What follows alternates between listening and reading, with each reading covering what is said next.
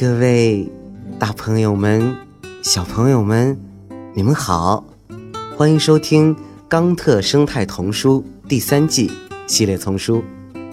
我是睡衣哥哥，今天又要给你们讲故事了。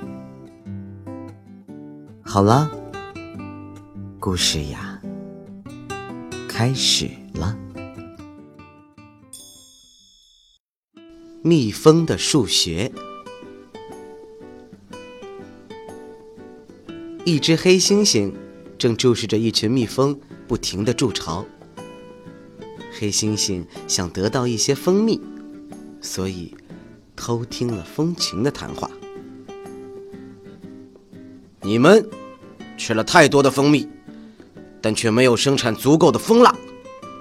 蜂王斥责道：“抱歉，陛下。”一只工蜂恭敬的回答。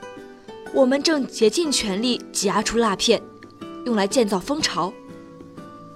为了让温度保持在三十五摄氏度，我们还需要更多的蜂蜜扇动它们的翅膀。蜂王坚持道：“这是我们能让蜂蜡保持坚固，但仍具可塑性用于筑巢的唯一方式。那么，安排更多的蜜蜂进来蜂巢吧。”越多越好，去吧。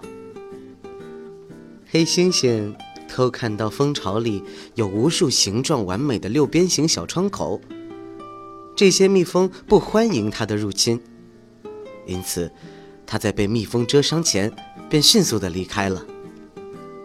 每间蜂室的室壁必须与正好一百二十度的夹角相交，这样我们才能建造出这种六边形的室壁。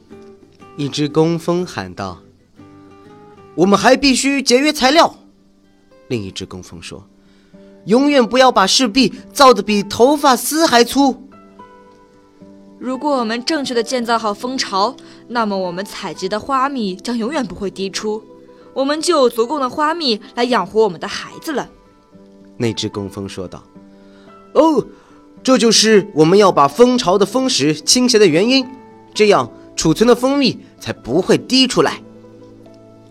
当我们只用六边形的窗口时，我们能在蜂巢中储存更多的蜂蜜。如果我们用三角形或四边形的窗口，那样就不能像这样储存蜂蜜了。哎，那为什么人类总是用正方形或者长方形的砖墙、瓦片、墙壁和窗户呢？一只蜜蜂好奇地问。因为他们从未认真的对待数学，但人类擅长研究数学，他们甚至为计算机开发出能为你运算一切的程序。擅长？一只工蜂惊讶地问。他们知道的数学是线性的，而自然界中的大部分事情都不能遵循这样的规律。我们以及我们的六边形窗口，就是这样一个例外。那么，当人类连气泡、泡沫和水晶怎样形成，以及植物细胞为什么从不线性生长都不懂时，为什么他们还想去研究基因呢？这是因为太多人不知情，或许他们中的一些人喜欢那种方式，满足于他们所知道的一切。因此，这些智人更应该被称为不智之人。好吧，让我相信他们的孩子将会做得更好一些吧。蜂王叹息道：“